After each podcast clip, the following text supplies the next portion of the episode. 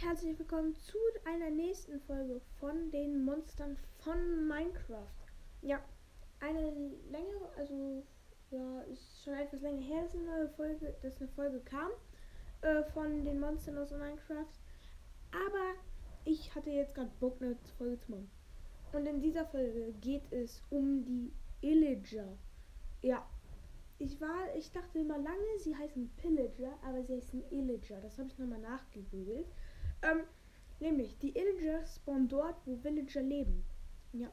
Und sobald man einen Illager schlägt, egal ob mit Hand, Schwert oder so, oder mit einer Armbrust beschießt, löst man ein Illager Raid aus. Ähm, dann kommen nämlich die ganzen Illager an und greifen das Dorf und die Villager an und ähm, dich auch.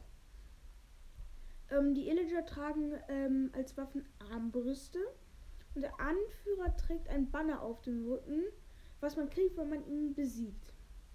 Das ist schon cool. Ähm, es gibt verschiedene Phasen eines Raides. Nämlich gibt es äh, in den Raid-Phasen Phase 1 kommen halt die ganz normalen ähm, mit ihren Armbrüsten. In Phase 2 kommen die ähm, bisschen stärker, also werden die ein bisschen stärker, kommen auch mehr. In Phase 3 kommen die mit einem so einen riesigen Tier, boah, ich weiß den Namen gerade gar nicht, muss ich mal überlegen. Ähm, den hat das, dieses Monster, dieses Tier, das kennt ihr bestimmt. Ähm, das habe hab ich tatsächlich nicht mit reingenommen, weil es ja zu den Illagern gehört quasi. Ähm, dann in Phase 4 kommen die mit zwei Hexen.